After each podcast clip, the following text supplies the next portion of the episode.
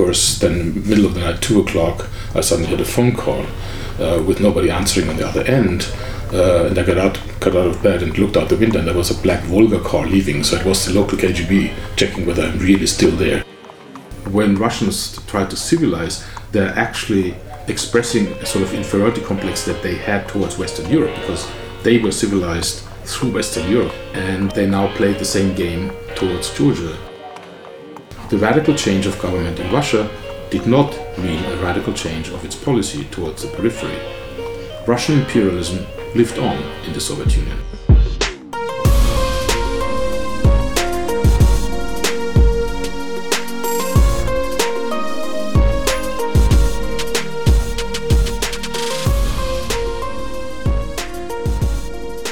Salvete Audientes and welcome to Schnack von gestern.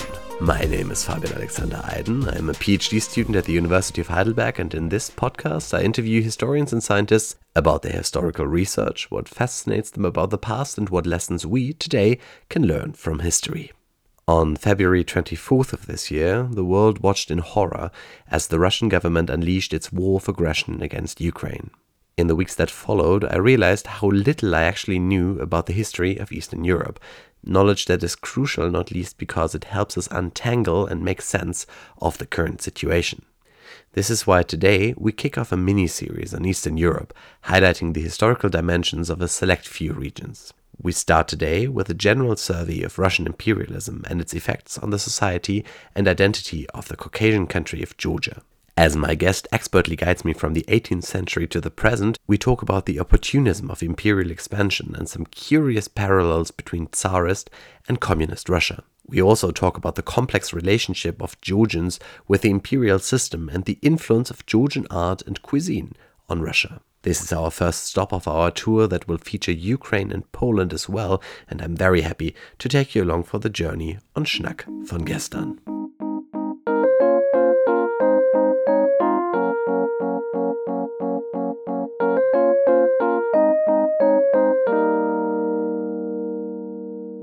Have followed a very kind invitation today to Clare College in Cambridge. I'm sat down currently here with Professor Hubertus Jahn, who's professor of Russian history and the Caucasus, and he's also a fellow at Clare College. One of the reasons why I found such a fascination with uh, Eastern Europe and, it, uh, and its history is that I think, in, in many regards, the Iron Curtain is still up. And I mean this specifically historically and linguistically because many people in the West, including me, just have such a much more intimate knowledge of uh, Western Europe and its languages, its history, and uh, of politics as well. Whereas, really, a lot of Eastern Europe is, I think, even more distant than it would be realistically in terms of uh, in terms of of space and in time. So, I suppose my first question would be how you first got interested in uh, the history of Eastern Europe, and then uh, if there were any experiences that you had in those countries that really anchored your interest there. Well, it actually started while I was still in school uh, in Munich, and uh, I had the great opportunity to take an optional language. Usually, we all did Latin, Greek, and English, but my school also offered French and Russian. And that was a very small course, which shrunk even more after uh, the three other uh, pupils in the, in the class left. So I received one on one tuition basically in Russian uh, in the late 1970s and was the only one in all of Bavaria to do an Abitur in Russian. They actually had to import that from North Rhine-Westphalia because Bavaria didn't have a Russian Abitur. Uh, so I did that. Uh, then I went on to study uh, East European history uh, because in a way this, this early exposure to the Russian language and importantly Russian literature because we read Dostoevsky and, and, and, and Tolstoy uh, in these in these courses as well. Uh, got me interested in the country um, but what really sealed uh, my interest uh, in Russia and Eastern Europe was when I quite literally broke through the Iron Curtain in 1982. I did a car trip uh, to the Soviet Union on my own. I had converted a little Renault 4 fourgonette into a camper van, and I drove from Munich to Helsinki, then over to Leningrad, and then all the way down across the Caucasus to Yerevan, and then back along the Black Sea coast through Ukraine into Hungary and back to Munich. And that trip was simply uh, mind opening because I saw things uh, which I had never seen before. Of course, we were exposed to the news about the Soviet Union, uh, about the Kremlinologist uh, uh, discussing discussing what's going on in politics, and in a way, this was a world that was inaccessible. It was a world that was uh, lived in the imagination in a, in a sense, but suddenly when you were there, it looked very different. And uh, of course, I met many people there. I was invited pretty much every anywhere I got Mm. because when I, when I arrived on a campground or a hotel, I was the only Westerner, and luckily because I spoke Russian, people could communicate with me and they asked me lots of questions and we discussed lots of things, uh, and they always invited me to to have dinner with them and drinks and what have you. So that was a, a, a, very very important experience of mine, uh, and of course I made many friends uh, with whom I'm still in contact today, and. Uh, it, it, it, it showed to me that there is more to studying a country than just reading books about it. Talking to the people, uh, listening to their uh, their dreams, their wishes, their hopes in life. This is something which, as a historian, we have always difficulties to, to grasp in the sources. Was it difficult to get access to drive your car into the Soviet Union? It was n- not difficult. It was just complicated. I mean, you needed to uh, book everything in advance, uh, pay everything in advance, vouchers for gasoline, uh, hotels or campgrounds. Uh, one received a what's called in Russian Marschroutenlist, sort of a Marschrouten uh, uh, document which indicated where you have to be at which day.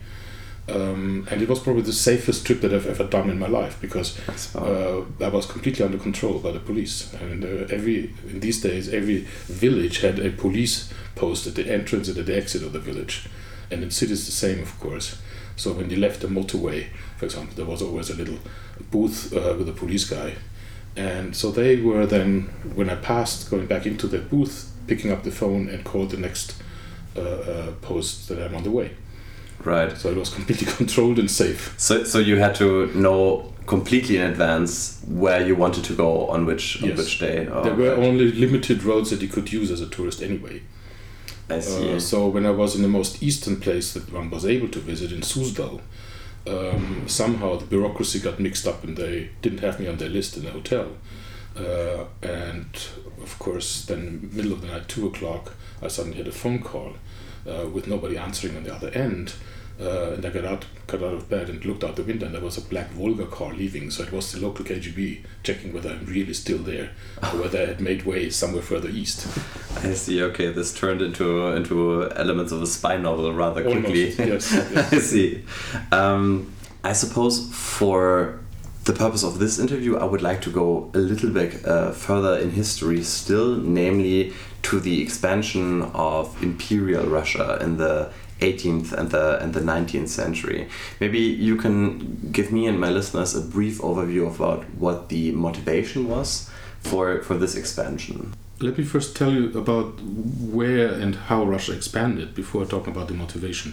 Of course, uh, it all starts with Peter the Great, the Great Northern War uh, with Sweden, in which Russia uh, acquired the Baltic provinces, which is now the, uh, the Baltic states, parts of Karelia, that is eastern Finland, and importantly the delta of the Neva River, where St. Petersburg was founded in 1703 as a new capital. Later on, under Catherine the Great, uh, Russia uh, obtained the Kalmyk Khanate, which is north of the Caspian Sea. Uh, it obtained Crimea, so only in 1783. I mean, it wasn't Russian for ages as it is claimed now. It also acquired Ukraine, Belarus, and eastern Poland. Under Paul I, uh, Catherine's son, Russia acquired Alaska, which of course then was sold to the US in 1867. Under Alexander I, uh, Russia got Georgia, that is Kartli Kakheti and Imereti, the Grand Duchy of Finland, this was part of the Napoleonic Wars, and the Duchy of Warsaw. Also acquired Bessarabia, that is today's Moldova. Under Nicholas I, uh, Russia obtained Armenia and Azerbaijan and some of the areas around the Black Sea, including the delta of the Danube. Under Alexander II, uh, Russia finally caught the North Caucasus, this is Dagestan, Chechnya, and Circassia, uh, and large parts of Central Asia and Sakhalin in the Far East. Uh, under Alexander III, more parts of Central Asia were added uh, to the mix. Now, why did Russia do this? The question about motivation. Uh, first of all, the 18th century, of course, was the era of absolutist states, where cabinets' Kabinettspolitik was conducted, where the rulers more or less conducted their own foreign policy without regard of anybody else. What matters to these people was military power, economic strength, and prestige. The prestige of the absolutist ruler, which is uh, symbolized in the foundation of St. Petersburg in 1703, in particular its location, the east in the westernmost corner of the country. This was a clear statement to the Western powers, in particular Sweden, uh, that here we are, we ram in our flag here, our standard, and this is where we stay. St. Petersburg, the window to the west, as the Italian traveler Francesco Algarotti called it in 1739, was the most important symbol of the Russian Empire uh, since Peter the Great's time and remained so until the capital moved back uh, to Moscow in the 20th century after the uh, Russian Revolution. You may or may not know the monument, the so called Bronze Horseman in St. Petersburg, which encapsulates, like nothing else, the appeal to power of the Russian Empire. It was erected during the reign of Catherine the Great in 1782 and it faced northwest. So it is basically uh, a call in a certain direction, which uh, mm-hmm. which Russia already uh, uh, promoted at the time. Now, why did they do that? Apart from prestige, this has reasons to do with commerce and with the navy. Of course, Peter the Great founded the Russian navy, and Russia needed warm water ports. So Petersburg is much further south, and Arkhangelsk has uh, more ice-free days per year. So uh, the, the commerce, trade, and the navy were all located there. Uh, a bit later in 1794, Odessa was founded under Catherine the Great to export grain, which is of course now very much in the news again.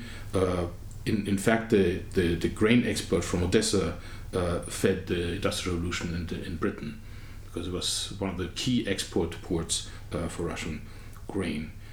Um, some people have said that Russia uh, expanded also because of its precarious geography that it had in, suffered so many invasions, the Mongols and uh, uh, uh Charles XII of Sweden, uh, Napoleon, and later Hitler. So Russia had to be sort of protecting itself.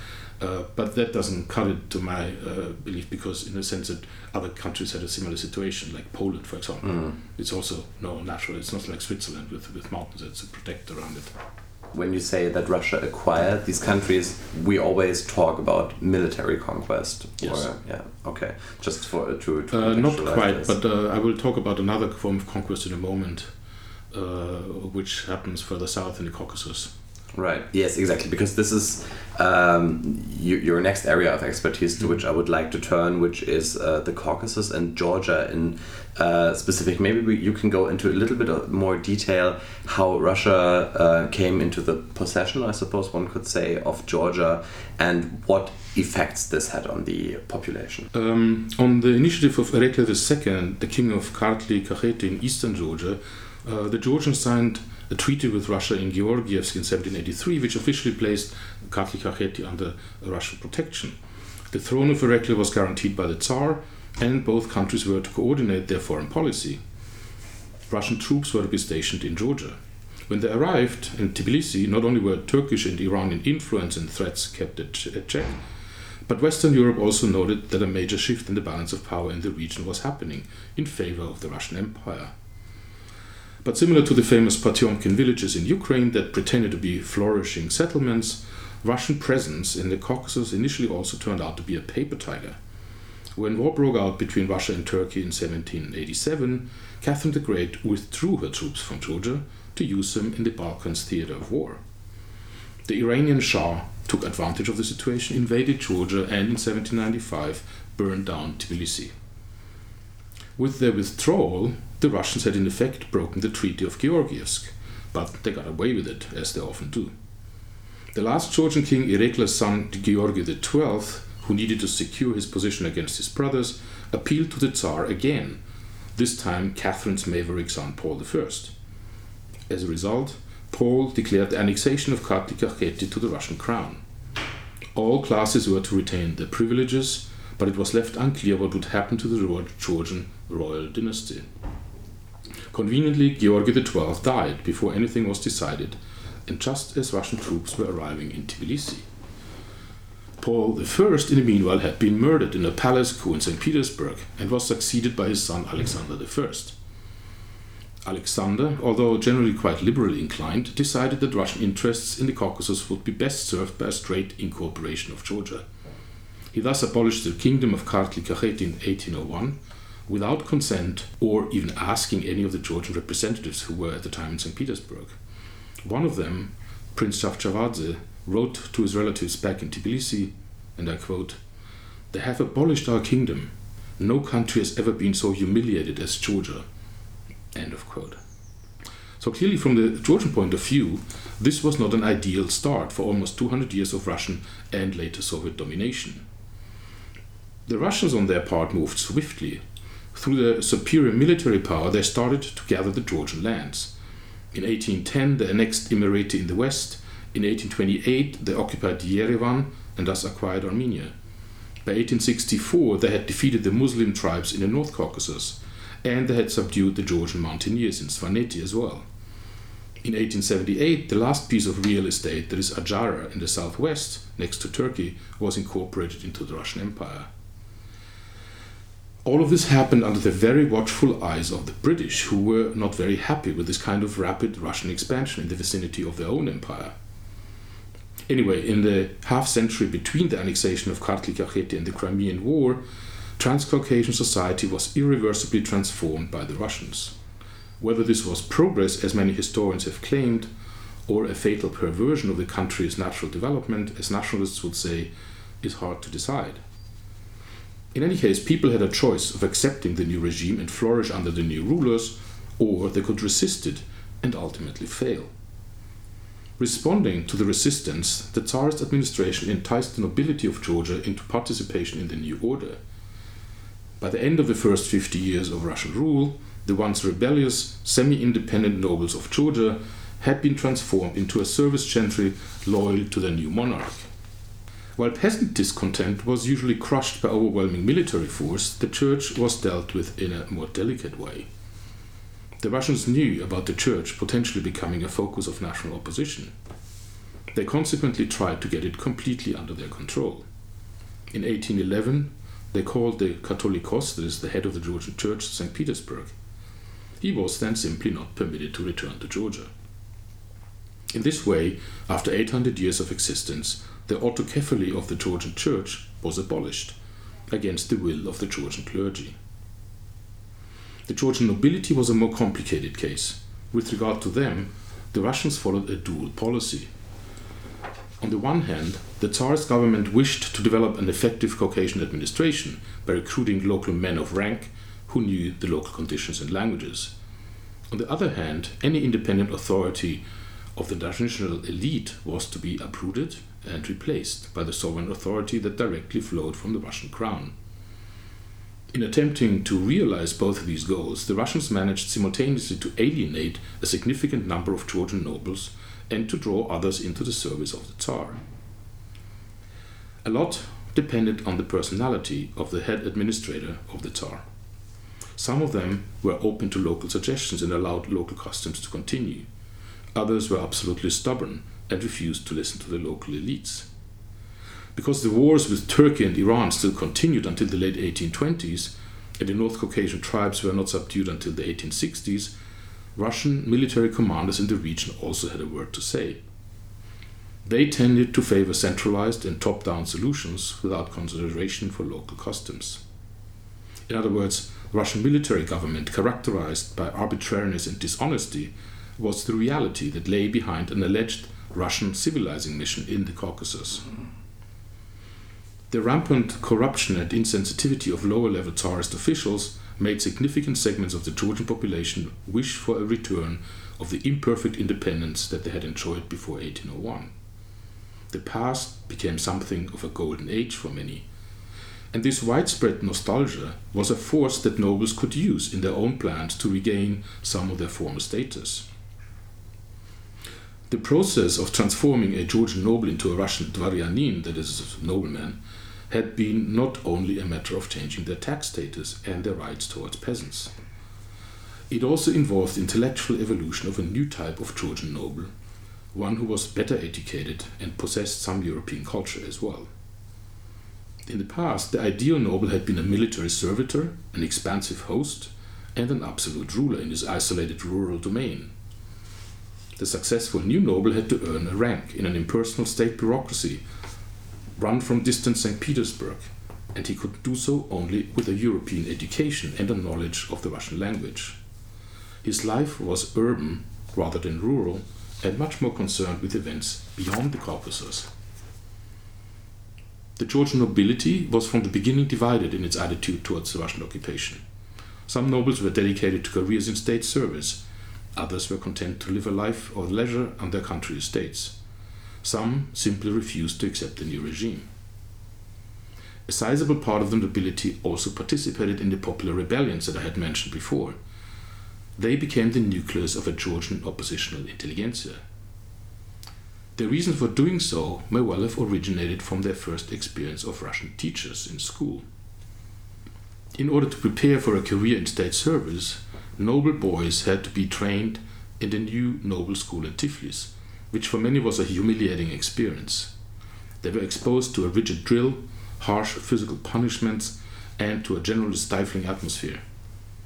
Supposedly engaged in pursuit of Russian culture, the noble boys instead imbibed the worst aspects of imperial Russian bureaucracy. By the late 1820s, some highly placed Georgian aristocrats planned in secret to overthrow their foreign rulers. This conspiracy was nurtured by the insecurity felt by most aristocratic families with regard to their status in the new state, but also by the irritations caused by the Russian bureaucracy. It was further fueled by the political romanticism of the time. The allure of revolutionary societies felt throughout Metternich's Europe had thus also reached the Caucasus. It did so via the Decembrists, aristocratic Tsarist guard officers who had attempted to overthrow Tsar Nicholas I in 1825. Over 100 of them had been exiled to the Caucasus, where they socialized with local aristocracy. They mingled in the Tiflis noble assembly and met in restaurants and clubs. Eventually, a secret society was formed in 1829 by Georgian noble students and army officers. Inspired by the French Revolution of 1830 and the Polish uprising in 1830 31, they devised a plan to invite all Russian officers to a dinner and then kill them. The plan was leaked, they were arrested a week before the planned dinner in 1832, and some were exiled to Russia. Both the 1812 Peasant Revolt and the 1832 Noble Conspiracy starkly illuminated the alienation and hostility that a significant segment of the Georgian population felt towards the Tsarist regime. Eventually, a string of more enlightened Russian administrators changed this situation. The office of the head administrator in the Caucasus was upgraded. Nicholas I placed the area under a viceroy and Russian namestnik, uh, which nearly with uh, nearly unlimited powers and responsibility only to the Tsar. The first viceroy Nicholas appointed was Mikhail Vorontsov, an extremely able bureaucrat, sensitive diplomat, and a great lover of the Caucasus who had spent his youth in Britain. So he was rather enlightened European. His nine years in office from 1845 till 1854 were something of a Russian Caucasian honeymoon. Under Vorontsov, trust and loyalty towards the occupying state developed. He was on the same wavelength as most of the Georgian nobility, and he was able to inspire the Georgian elite to enter into state service. He started out with changing the bureaucratic structures, Georgia was reorganized into two provinces, gubernia, one is Tiflis, the other one Kutaisi in the west. Administration in general was simplified, staffed with locals, and reduced in size. The money that was saved went to the building of schools. Crucially, under the patronage of Vorontsov and his wife, the social life of Russian officers stationed in the Caucasus and of Georgian nobles and Armenian merchants underwent a significant transformation. The brilliance of the Viceroy's court, the numerous balls, receptions, and dinners at the newly built palace, and Princess Vorontsova's insistence on European fashion and manners forced the local nobles to spend huge sums of money on an increasingly Europeanized lifestyle. Tiflis under Vorontsov began to turn into a mini St. Petersburg in the Caucasus. How things had changed became obvious during the Crimean War, when Georgians of all classes rallied to the Russian banner. In western Georgia, they formed popular militias and successfully fought against the Turks. Although Russia lost the Crimean War overall, it did not lose its Caucasian possessions, thanks to the show of local loyalty and support. By the mid 1850s, then, the Georgian nobility had turned into a self conscious estate with a new sense of purpose. It had been transformed from a divided political elite in conflict with its own monarch into a united corporation devoted to its new sovereign in St. Petersburg.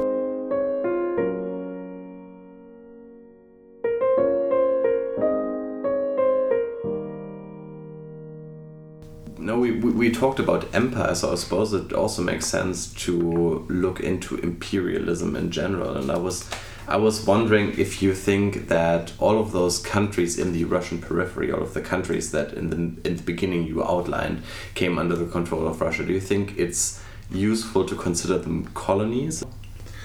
Well, colonies are usually overseas in faraway places, aren't they?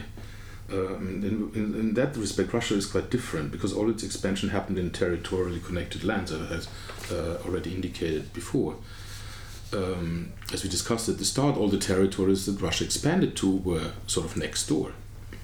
How do we define these areas, be they Siberia, which was opened up since the 16th century, or the Caucasus or Central Asia, is really a question of the definition of the word colony. Uh, but it seems that Russians themselves were not immune against the prestige that possession of colonies conferred. Uh, let me give you an example. Uh, when Nicholas I visited the Caucasus in 1837, this was the first visit by a Tsar to the region, mm-hmm. he arrived by boat from Crimea in Gelendzhik, which is a small harbor near Yekaterinodar, which is today's Krasnodar. Although Russia was a continental empire with land connecting its central parts and its imperial domains, including the Caucasus, stepping off a boat could be seen as reminiscent of the arrivals of European rulers, mm-hmm. conquistadors, and explorers in distant overseas colonies. It was part of the colonial aesthetic that Europeans had grown accustomed to through paintings, prints, and later lithographs since the 16th century. Of course, the Caucasus was not India or Africa, and the Black Sea was not an ocean. But stepping ashore appears as a much more distinct form of arrival in another place. It mentally distances the point of departure from that of arrival and presents a clear geographical marker which journeys over land rarely provide. Of course, we don't know whether Nicholas thought of the Caucasus as a colony, but at least colonial aesthetics and symbolism were no strangers to Russians. Indeed, many Russian officers and administrators stationed in the Caucasus took back with them memorabilia to decorate their houses. Unlike British and French officials who would take hunting trophies, elephant tusks, tiger heads, and so on mm. uh, from Africa, the Russians preferred oriental rugs, daggers, and drinking vessels. And maybe on the other hand, do you think the experience of the Georgian people is comparable to what people may have experienced in India, or do you think it complicates matters more than it is a useful tool to use this vocabulary of colonialism in regards to Georgia? Um, I, I wouldn't say colonialism is the, is the correct word. Uh, what we do see, and uh, which people have been discussing with regard to, to, to colonies, to, to the, the British, French, and Portuguese, and Dutch, and so on, is a, a civilizing mission. So this is something uh, which Russia copied from the other empires, and uh, but of course it got into somewhat of hot water there because whom are they going to civilize? These were ancient cultures. I mean, Georgia, Armenia were the first. Well, the other order, Armenia and Georgia were the first countries to Christianize. Uh, there was no no no word of Russia. There was no existence of Russia at that time. Um, so when Russians try to civilize, they're actually um, expressing a sort of inferiority complex that they had towards Western Europe because they were civilized through Western Europe, mostly to, to Germany, of course, and uh, they now played the same game towards Georgia, but didn't really get that far in the sense that they could not uh, go back in history and, and, and make all the achievements of Georgian church literacy and all of that go away. It was it was just there. It was an old, ancient culture, uh, and the only thing that Russians brought was really sort of technology, administration, sort of the kind of mechanical things more uh, that uh, Western civilization was all about in Russia proper. We can now maybe move on to the 20th century. At the end of the First World War, there is a, a, very, very bloody civil war in Russia, and it leads to the establishing of the Soviet Union in the early 1920s. So we have really a extremely drastic change in interior policy. Uh, we have the change from an imperial monarchy to a communist regime, and now my question, I suppose, is does this drastic change in interior policy also bring about a drastically different relationship between Russia and its periphery, or do we see links between the imperial past and the Soviet overlordship? Well, uh, the collapse of Tsarism in revolution and civil war between 1917 and 1922 led to a huge vacuum of power all over Russia and its multi ethnic empire. In the Caucasus, regional nationalists seized the moment and with varying degrees of success attempted to set up new states along ethnic lines. Because of the complex inter-ethnic settlement patterns in the region, these attempts were, however, not very successful. But they did initially have the support of the new regime in Petrograd. Among the first decrees of the Bolsheviks after October 1917 had been a declaration of the rights of the peoples of Russia. In this declaration, they solemnly proclaimed that after liberating peasants and workers, they also wanted to free the suppressed nationalities from their so called imperial yoke. They granted them the right to decide their own future and offered them the opportunity to join as equals in a voluntary union with Russia. Yet much of this declaration turned out to be pure lip service. Whenever they could, the Bolsheviks tried to get back lost territories, and only the countries that managed to successfully fight off the Red Army did eventually stay independent, for example, Poland the Baltic states, and Finland. It was relatively easy for the Bolsheviks to regain possession of the Caucasus, which had also broken away in the revolution. In its northern part, local Russians, Cossacks, and a multitude of mountain tribes were more concerned with fighting each other than resisting a Bolshevik takeover. In the South Caucasus, the traditional enmity between Armenia and Azerbaijan erupted in several pogroms after 1917, killing thousands of people. Combined with widespread economic decline, these conflicts quickly led into anarchy and chaos, making it easy for the Bolsheviks to gradually consolidate their power over these regions. Only Georgia was more difficult to get back. Since May 1918, it had developed into an independent and relatively prosperous state with a moderate social democratic government, first under German, then under British protection. Georgia participated in the peace negotiations at Versailles and in early 1921 it even joined the League of Nations. As a condition of the Bolshevik German peace settlement in Brest-Litovsk in March 1918, the Bolsheviks officially recognized Georgia in 1920. A year later, however, in a blatant violation of international law, the Red Army made an end to hmm. Georgian independence. In February 1921, they invaded the country, fought their way to Tiflis, and on the 25th of February proclaimed a Georgian Socialist Soviet Republic. This new state was then forced to join a new Transcaucasian Soviet Republic together with Armenia and Azerbaijan. So, to go back to initial question, the radical change of government in Russia did not mean a radical change of its policy towards the periphery. Russian imperialism lived on in the Soviet Union. What does that tell us about Soviet attitudes toward sovereign states and to uh, maybe distinct cultures in the in the periphery of Russia?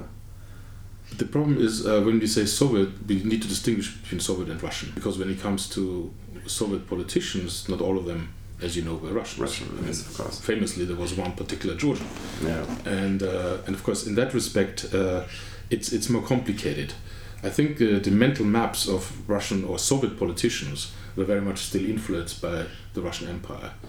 And because the Bolshevik project uh, was internationalist, it didn't really think uh, uh, in terms of like we shouldn't step there.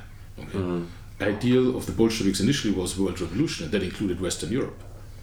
So it was absolutely normal for these people to think of the former Russian Empire as theirs. How did Georgia further develop under Soviet rule, and what effects did Soviet rule have on, on Georgian society? Well, as part of the USSR, Georgia experienced all of the major upheavals and crimes of Soviet history. Like other Soviet republics, it suffered under the ambitious goals of the five year plans, in particular the collectivization of agriculture and various projects to industrialize the Caucasus. It endured the arbitrary nationalities policies of the Soviet state, especially with regard to Abkhazia and South Ossetia, which kept ethnic tensions simmering decades. During the Great Terror of the 1930s, numerous members of the social, political, and cultural elites were purged, shot, or sent to the Gulag. During the Second World War, Georgia lost over 300,000 men fighting in the Red Army. But Georgia was not only a victim of Soviet rule, it also contributed substantially to it. Joseph Stalin, Sergei Ordzhonikidze, and Lavrenti Beria were just the most well known among numerous Georgians who made careers in the Soviet leadership. Although many Georgians suffered under them, many were also proud of these sons of their country ruling over the vast USSR. This may explain why, after Nikita Khrushchev's famous secret speech in 1956, in which he denounced Stalin's personality cult, numerous Georgians felt their national honor violated and took to the streets. This uprising was crushed violently by Soviet troops. But as a result, Georgian loyalty to the USSR weakened, while attitudes towards Stalin remained complex. Beyond the realm of politics, Georgia's place in the USSR was quite exceptional. It was, and still is, a favorite travel destination for Russian tourists. Georgian agricultural products, especially wine and fruits, were sought after items among Soviet customers. Because of subsidized airfares, travel within the USSR cost close to nothing. Many Georgians used this opportunity to fly to the big cities of the USSR to sell their produce and shop for industrial goods and luxury items. Flights on Aeroflot from Tbilisi to Moscow and Leningrad often resembled agricultural markets, with sacks full of peaches, citrus fruit, and melons stuffed under seats and in overhead compartments. Since the days of Stalin, who loved Georgian banquets and had regular shipments of Georgian food and wine sent to the Kremlin, Georgian cuisine became a sign of sophistication and social distinction among Soviet elites, but then was quickly popularized, with countless Georgian restaurants becoming, and remaining to this day, regular features of Russian towns and cities. But it was not only food and wine that was exported to the rest of the Soviet Union. Numerous Georgians made successful careers in the big cities of the USSR. Furthermore, since the times of Khrushchev's thaw, the Caucasus became synonymous with one of the key concepts of Soviet life, the shadow economy, in which Georgians played a major role. People in Georgia somehow seemed much wealthier than their Russian compatriots. They certainly appeared to know much better how to live well and in style, causing considerable envy but also admiration up north. Soviet cultural life benefited disproportionately from the contributions of Georgian artists, poets, musicians, entertainers, actors, movie stars, and filmmakers.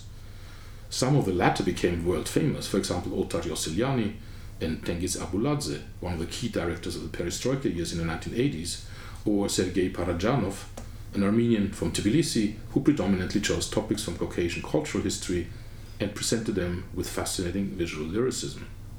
Georgia was not only economically more prosperous than the rest of the Soviet Union, it was also, at least since the 1970s, culturally and politically more liberal.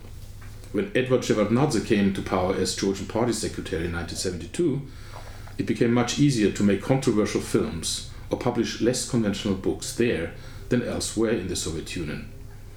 It was in Tbilisi where the first genuine Soviet rock festival took place in 1980 with famous Leningrad underground bands appearing for the first time openly in public. Counterculture in general, with its potential for political subversive messages, was much more possible in Georgia than in the Russian heartland.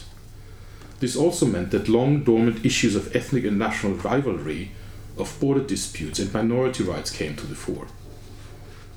Once perestroika started in the mid 1980s, nationalities issues in the Caucasus played a crucial role in bringing down the Soviet Empire. Most of these resulted from rather arbitrary decisions in the 1920s when autonomous regions were created that did and could not always reflect the ethnic composition of the population or that blatantly contradicted the aspirations of individual ethnic groups.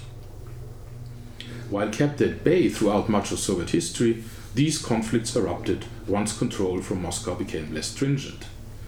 Ethnic tensions exploded first in Georgia's neighborhood between Armenia and Azerbaijan over Nagorno Karabakh in 1987, resulting in a bloody war in the first of several waves mm. of refugees in the region.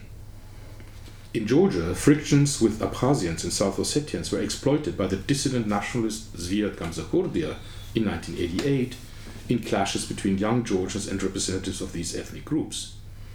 At the same time, increasing calls for independence from the Soviet Union could be heard. In Tbilisi, a peaceful demonstration was put down brutally by Soviet troops on the 9th of April 1989. Two years later, on that very day, Georgia declared its independence from the USSR what just fascinated me particularly was this complex relationship between the Georgian elites and the Soviet rule, I suppose. And that made me think do you see that today in, in, in social media and, and especially among young people, there is still a degree of romanticization of the Soviet Union? Uh, not among the younger generation at all. Um, I mean, this is something where we see a major split at the moment in Georgia, where the current government is relatively pro-Russian. I mean, it's basically a puppet regime uh, under the the wings of oligarch Bidzina Ivanishvili, um, whereas the population, in particular the younger and educated, are mm. very much oriented towards Western Europe. I see. And they have no wish to have anything to do with uh, with the Soviet past uh, or go back to the Soviet Union.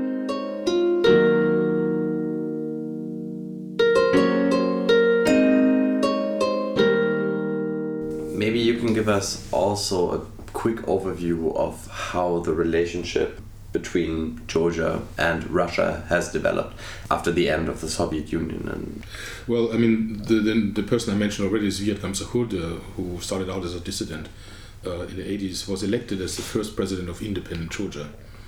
Uh, but his nationalist policies combined with Russian meddling, because the Russians never really took their hands out of Georgian politics, triggered separatist responses in South Ossetia and Abkhazia that led to two wars in the early 1990s, as Georgia also became engulfed in a bitter civil war uh, between pro and anti Gamsakhurdia forces.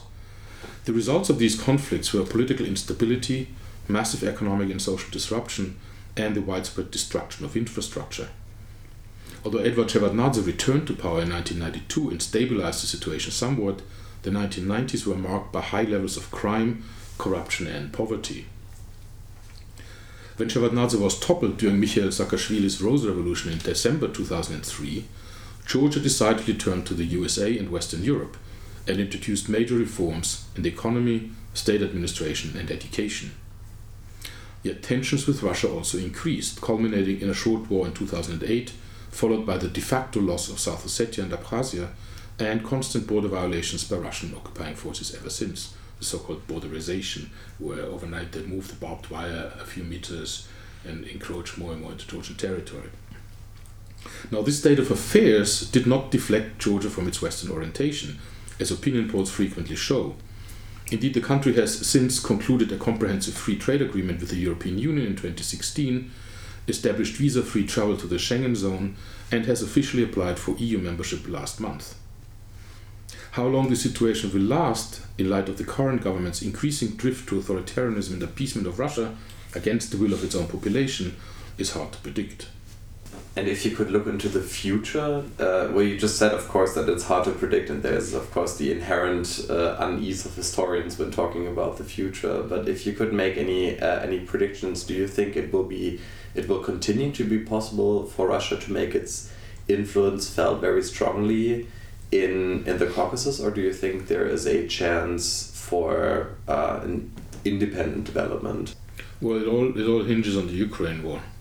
I mean, if Ukraine wins whatever that is, and Russia gets seriously weakened, uh, then by default South Ossetia and Abkhazia will probably revert to Georgia because what would they do with a Russia that's economically broken?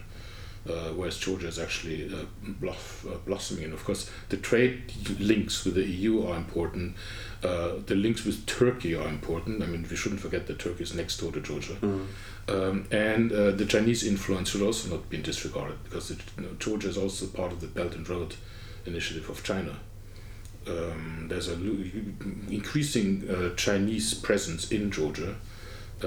shops that sell Chinese junk, basically. Um, and uh, so, in a way, um, while Russia is still the biggest export market for agricultural uh, products, um, this can change, and um, as several uh, boycotts by Russia have shown in the past, for example, when Russia boycotted Georgian wine, uh, the Georgian winemakers started to uh, um, come up with new ideas and with new markets. And now you can get very, very good Georgian wine, whereas before it used to be more sort of Soviet quality. Uh, now you get fantastic Georgian wines and you can get them all over the world. So, in a sense, at the moment, it depends on what's happening in Ukraine. Yeah. Uh, you mentioned to me earlier, earlier before we began this interview that you have family in, in Georgia as well. Mm-hmm. Uh, when you talk to people in Georgia, what, what, what are the attitudes? What, how, how are they experiencing what is happening in Ukraine right now? What are their attitudes towards it? Um, the vast majority of the population is in support of Ukraine. Uh, simply because 20% of Georgian territory is occupied by Russia.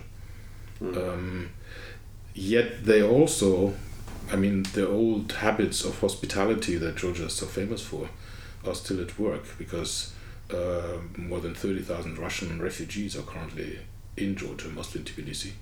Uh, people, members of the intelligentsia, journalists, uh, middle class families uh, who cannot stand Putin and the Russian system any longer. Uh, they have some difficulties accessing their, their bank accounts, but apart from that, they are still welcome in Georgia, despite the fact that their country occupies part of Georgia.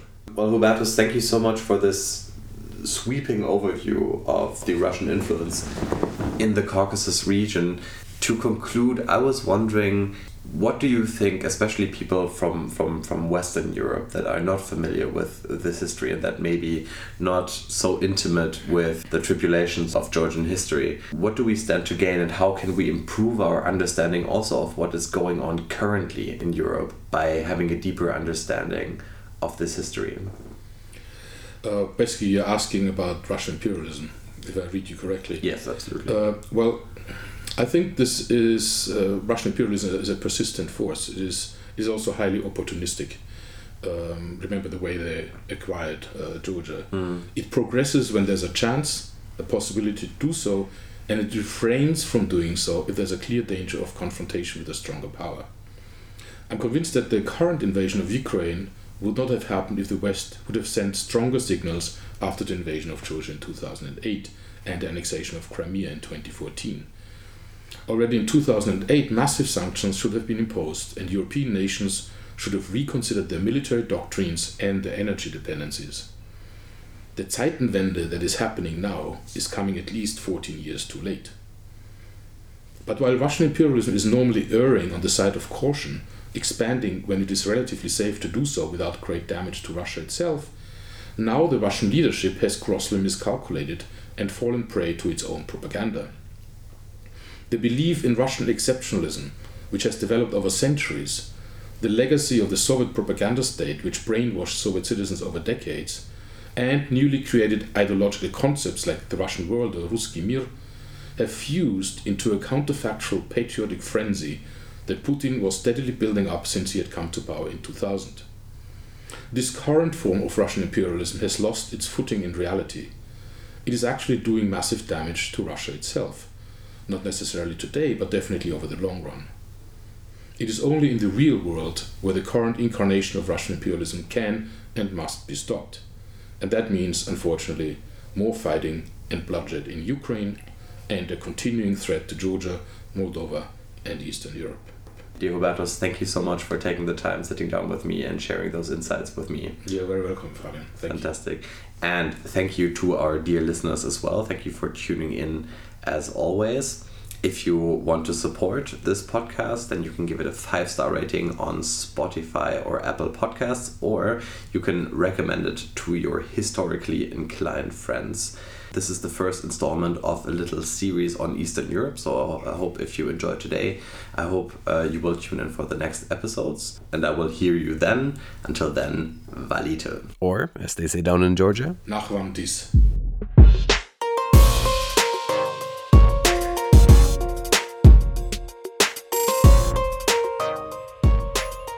This podcast is hosted and produced by me, Fabian Alexander Eiden. My guest for this episode was Professor Hubertus Jahn. Music and mastering is done by Daniel Müller. The graphic design was created by Christian Dietz. If you want to see more of their work, you can find links to their web pages in the show notes. Hic Explicit Podcast.